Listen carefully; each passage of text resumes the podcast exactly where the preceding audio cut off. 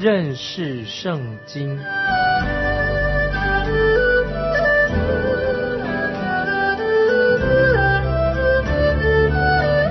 认识上帝的话，把上帝的话带到全世界。本节目是由认识圣经机构和环球广播电台联合制作，欢迎收听。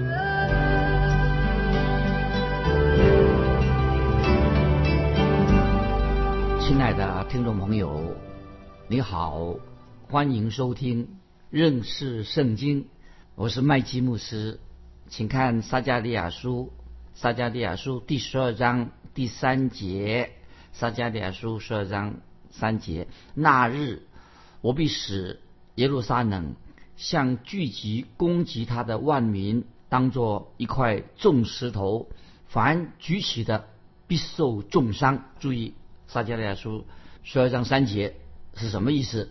神的意思就是，如果有人要伤害耶路撒冷的话，他就要受苦啊！这里我再说，这和现在各国的大城市毫无关系。在这里，神是特别指什么？指耶路撒冷，就是就是耶路撒冷，指这个地方。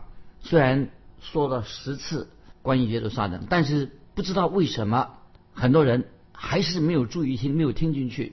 有些。解经家也没有把十二章三节撒加利亚书把它听进去。耶路撒冷，当神把耶路撒冷跟犹大、犹大这个地方放在一起，很清楚的就是指明，就是指什么？就是指犹大的地方，犹大地方的耶路撒冷。那么我们在念撒加利亚书十二章三节怎么说？那日我必使耶路撒冷像聚集攻击他的万民，当做一块重石头。啊，听众朋友，我们现在解释这些经文，听起来很奇怪，是不是？耶路撒冷是一个被孤立的一个地方，也是一个老的城市。那看起来今天并不是很吸引人。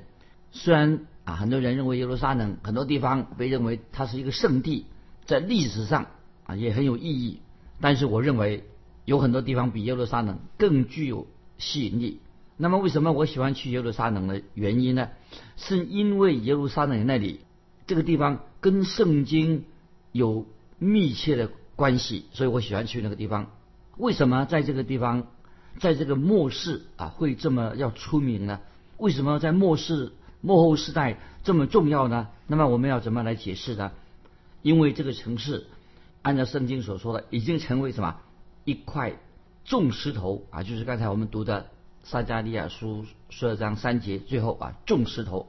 如果预言不会应验的话，预言根本没有应验了，那就没有意义了。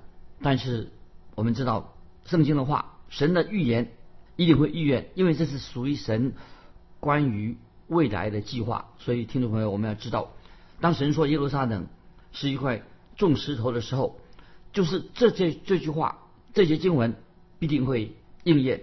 我们在所看到的，不过就是将要应验的这个预兆。我们先看到这个应验的预兆，这是啊讲到关于耶路撒冷这个城市的的将来的将会怎么样啊？我们继续看撒迦利亚书十二章第四节，撒迦利亚书十二章第四节，耶和华说：“在那日，我必使一切马匹惊惶，使骑马的癫狂。”我必看顾犹大家，使列国的一切马匹瞎眼啊！这些经文啊，做个解释，什么意思？神就说到到那日啊，那日在撒迦利亚书会一再出现的“到那日”这句话啊，那日马这里说什么？就是代表战争的意思。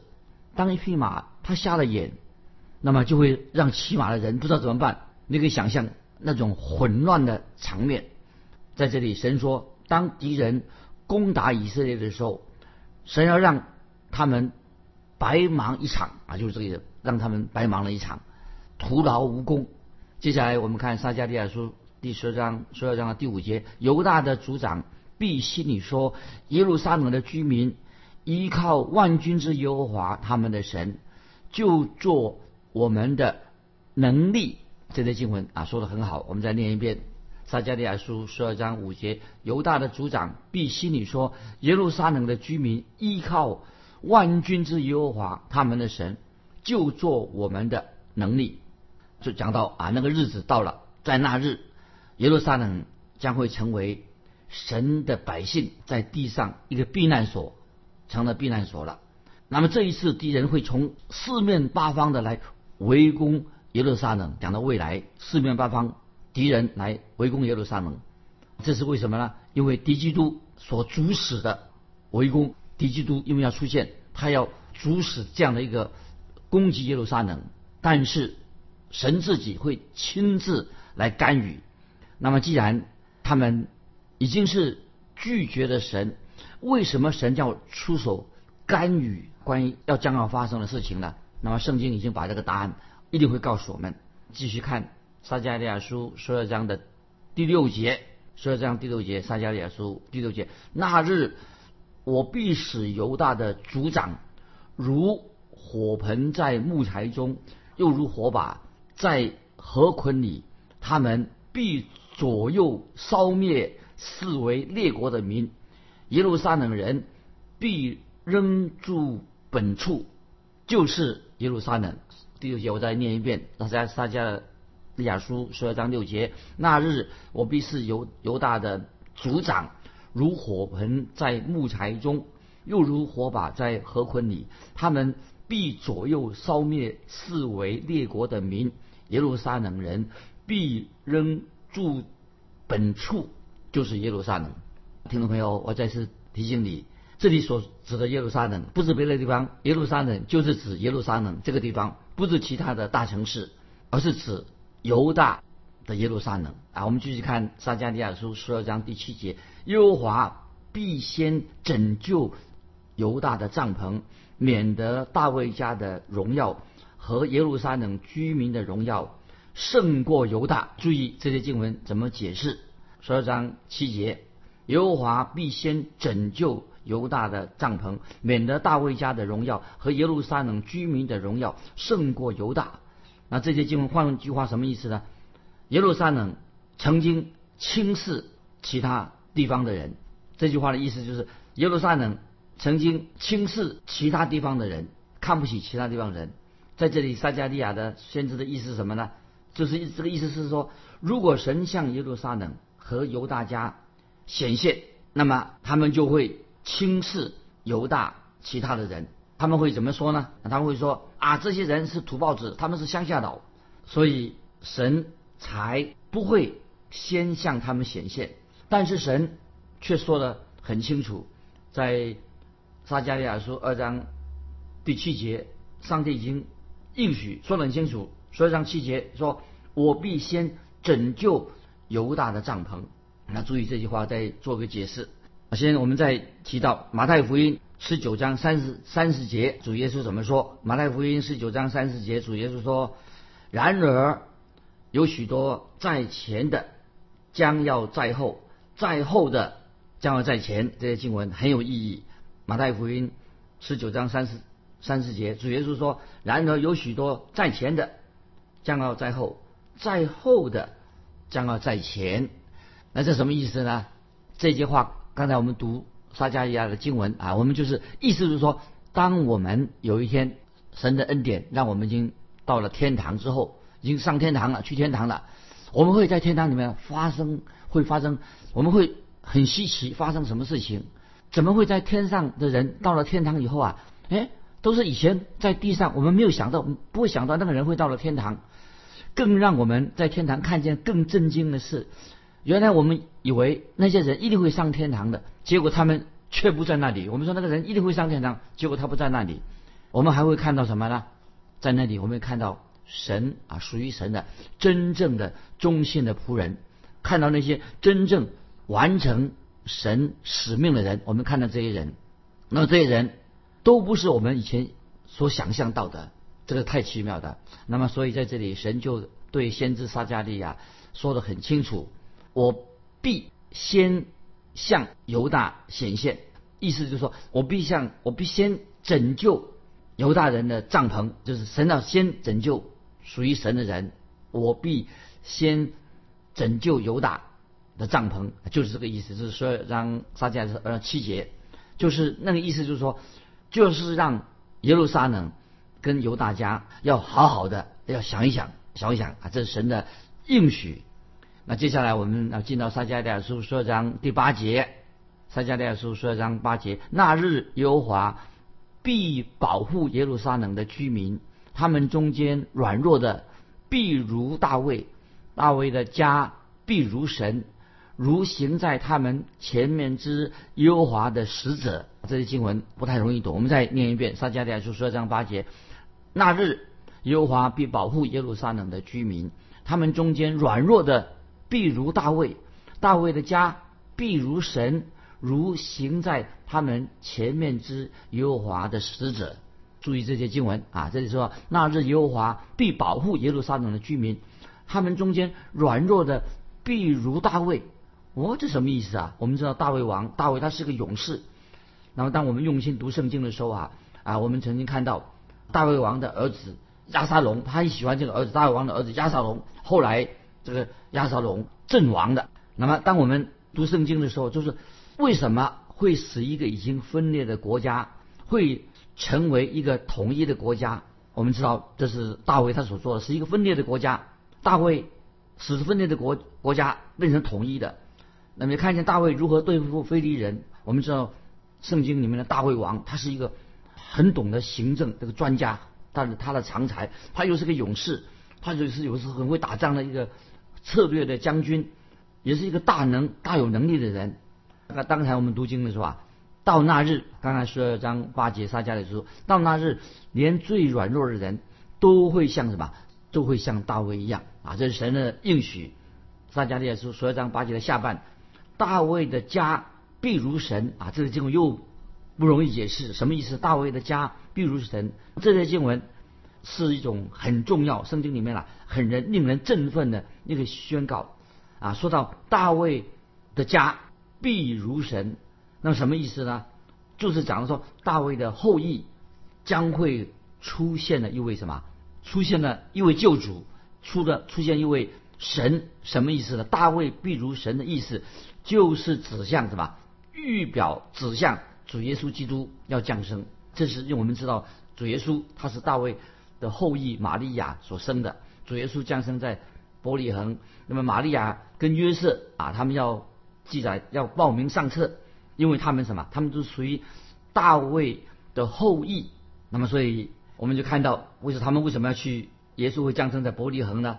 因为他们都要下到伯利恒地方去，因为主耶稣要借由大卫的后裔，这个大卫的后裔要从谁降生呢？就是要降生在伯利恒。主耶稣要借由大卫家的后裔出生的。所以在马太福音啊，新约马太福音一章一节这样说，特别提到在马太福音一章一节说，亚伯拉罕的后裔，大卫的子孙，耶稣基督的家谱。所以这个经文，听众朋友大家我们可以了解了。特别提到亚伯拉罕的后裔啊，马太福音一章一节就说了，亚伯拉罕的后裔，大卫的子孙，耶稣基督的家谱。所以在新约圣经一开始就说到主耶稣是大卫的后裔，那么主耶稣也是亚伯拉罕的后裔。这个在这里，但是先提到大卫的名字。所以刚才我们读撒迦利亚书第八节的时候有关系。撒迦利亚书十二章第九节，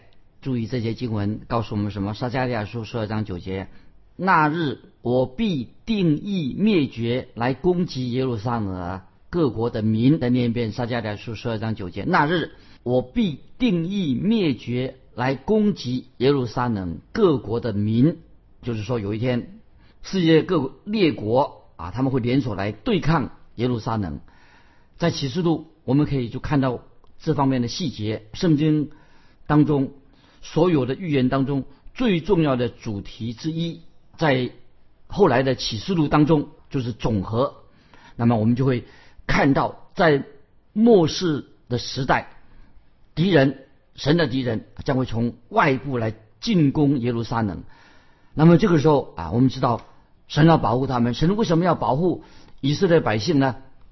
为什么神要拯救他们呢？那么理由就在第十二章撒迦利亚十二章第十节啊。现在我们来看十二章第十节，我必将那施恩叫人恳求的灵浇灌大卫家和耶路撒冷的居民，他们必仰望我，就是他们所砸的，必为我悲哀，如上独生子，又为我愁苦，如上长子。啊，我们把撒迦利亚书十二章第十节再念一遍：我必将那施恩叫人恳求的灵。浇灌大卫家和耶路撒冷的居民，他们必仰望我，就是他们所砸的，必为我悲哀，如上独生子；又为我愁苦，如上长子。注意这些经文说：“我必将那施恩叫人恳求的灵浇灌大卫家和耶路撒冷的居民。”这是什么意思呢？我认为这里所指的不是今天已经回归的以色列国，回归以色列国的以色列人，不是。因为这一节经文还没有应验，没有应验，是将未来的事情。圣经不单单在这个撒加利亚书，也在约尔书说说到关于同样的信息。神要将那施恩的灵，施恩的灵浇灌在那些信徒的身上。施恩的灵是什么？就是圣灵的意思。所以在这段时间，那神就会把他的圣灵浇灌在。他的百姓身上特别讲了什么？因为就是在大难大灾难的时期，神的圣灵特别的动工，浇灌在大灾难时期那些神的百姓身上。他们要在大灾难时期，他们要成为神自己的见证人，神也会完全的保护、兼顾他们，保护他们。所以现在我们翻到启示录七章第四节，这些经文给听众朋友做一个参考。启示录七章第四节就提到说，天使会印上印，封一个印啊。我们来看启示录七章四节所说到的七章四节五六节都很重要啊。我们先看启示录七章四节，说到天使将会封上印，什么意思呢？说啊，我们看第四节，我听见以色列各支派中受印的数目有十四万四千。那这里提到十四万四千人是指什么呢？就是住在地上的这些神的百姓以色列人。启示录第七章第五到第八节又说得很清楚，解释是说是谁呢？启示录第七章五到八节说，就是所有支派的每一个支派都有一万两千人，这是十四万四千，每一个支派是一万两千人。如果今天有人说啊，我自己啊是这个十四万四千人当中的一个。那么，如果说你这样说的话，其实你不了解这些经文的意思，也许你还不明白神的救恩是什么。因为为什么呢？因为教会在那个时候，教会已经被提到天上去了。那么，如果说你没有被提到天上去的话，那些留下来的人才会进到大灾难的时期。所以，我们可以这样说：，所以十四万四千人不是指今天在世界上的任何一个团体。十四万四千人就是未来的这些以色列百姓，以色列百姓，未来的以色列百姓。另外，除了以色列百姓这个十四万四千之外，还有一大群另外一个群体呀，他们也有受了印记。然后，但是到底除了十四万四千人啊，又有还有别人也受过印记，但是圣经没有告诉我们他们数目是多少人，就是另外一些外邦人。到到底有多少？是总而言之，除了十四十四万四千人，还有外邦人。那么他们会在在那个大灾难时期啊，他们仍然怎么样啊？会坚守信仰的立场，为救主耶稣做见证。这是这个重点。十四万四千人代表神的百姓以色列人。然后呢，还有当中以后还有另外一个数目，关于外邦人蒙恩的外邦人。在大灾难时期，他们会坚守信仰的立场，为主耶稣见做见证。所以说到说，当教会已经被到离开，被提到天上之后，神的圣灵啊没有离开这个世界啊，神的圣灵仍然在地上，还有圣灵的工作。在那个时候，圣灵继续会做工，但跟五旬节那个时候所做的工一样，圣灵仍然继续在啊，像五五旬节之前所做的工一样，圣灵。在末世也会降临在某些人的身上，所以我们这时候看到撒加利亚说说到说，在末世的时候，圣灵会浇灌在那些回归故土的以色列百姓身上，当然，这里所指的并不是一九四八年啊，以色列国已经立国了，不是不是说他们就有圣灵，圣灵已经浇灌在一九四八年回到以色列国的这些人，不是，这里是是讲到圣灵要浇灌在他们身上，就是讲到那些人他们会在神面前认耶稣基督是他们救主，因为因为今天以色列国并没有。他们并没有真正称耶稣基督为主啊，所以这里撒加利亚书十二章第十节的下半，这个很重要，就是说找到那些人，他们必仰望我，就是他们所砸的，必为我悲哀，如上独生子，又为我愁苦，如上长子，就是说到啊，他们是这些人是完全仰望耶稣基督，他们也应验了，就是在神面前啊，他们知道他们是个罪人，领受了主耶稣基督的福音，所以。在撒加利亚书第十三章，那么我先啊引用撒加利亚书十三章十三章的第一节所说的啊，跟这个所有章第十节啊有密切的关系。我们现在先看撒加利亚书十三章第一节说：“那日必给大卫家和耶路撒冷的居民开一个泉源，洗除罪恶与会误会。”这个经文太好了。那日。必给大卫家和耶路撒冷的居民开一个泉源，洗除罪恶误会。然后在撒加利亚书十三章第六节又说：必有人问他说：“你两背中间是什么伤？”他必回答说：“这是我在亲友家中所受的伤。”这经文什么意思呢？就是讲到那个日子，他们就会什么？就有很多人仰望他们所扎的主耶稣基督。并且会问主耶稣说：“你的手为什么受伤呢？是什么意思呢？”但是我们知道，这个就是他们所期待的弥撒亚救主，就是说到他们的救主，他们的王手上、脚上、肋旁上啊，到了那个时候就不会再有伤痕的，就不会再伤痕了。所以啊，主耶稣就将来要回答他说：“这是我在我亲友家中受到的伤。”我已经来过世界上了，但是你们并没有接纳我，也没有接待我。那么现在我要从天上再来，那个时候呢，那些以色列百姓呢，他们就会心里哀痛的。为什么他们那个时候以色列百姓就会心里哀痛呢？神为什么？为什么？就是因为神要保护耶路撒冷的理由就在这里，所以神要保护耶路撒冷这个城市，神要将他的施恩的灵再一次要浇灌在以色列。百姓的身上，神要做的工作。那么这个就是说，今天听众朋友，我们要都要知道，今天神的灵啊，同样的也在我们基督徒身上动工啊。所以我们今天知道，一个基督徒有圣灵他在心里面，所以我们不要到处去找圣灵，因为只要你听了福音以后认罪悔改，圣灵就在在你心里面。当你来到耶稣基督面前，要求接受耶稣基督做你的救主，圣灵就已经在你心里面动工了。我引用哥林多前书六章十九节说的很好。哥林多前书六章十九节这样说：称为什么称哥林多教会的信徒是婴孩的？为什么说他们是属血气、属肉体的？保罗就很清楚的在哥林多前书十六章六章十九节这样说：岂不知你们的身子就是圣灵的殿吗？这圣灵是从神而来，住在你们里头的，并且你们不是。自己的人的啊，这个经文很重要。岂不知你们的身子就是圣灵的殿吗？这圣灵是从神而来的，住在你们里头的，并且你们不是自己的人。这是说明了神自己就是私人的灵，不因为我们啊是比别人好，不是的。我们在神面前都是罪人，感谢神，神的圣灵就住在你的身上，住在我的身上，圣灵也会充满我们，一切都是出自神的恩典。未来神也用同样的方式对待。以色列百姓，今天啊，这是一个重要的信息。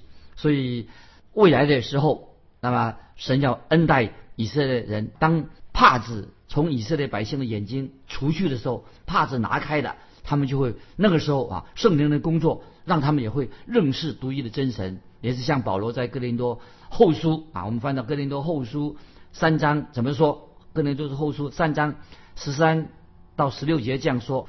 这里特别提到这个帕子。这个帕子什么意思？并不表示说啊，我们自己不要负责任。他们随时意思就是说，他们可以随时的悔改归向耶稣基督。保罗说的很清楚，当帕子一除去的时候，他们就认识耶稣基督就是他们的救主。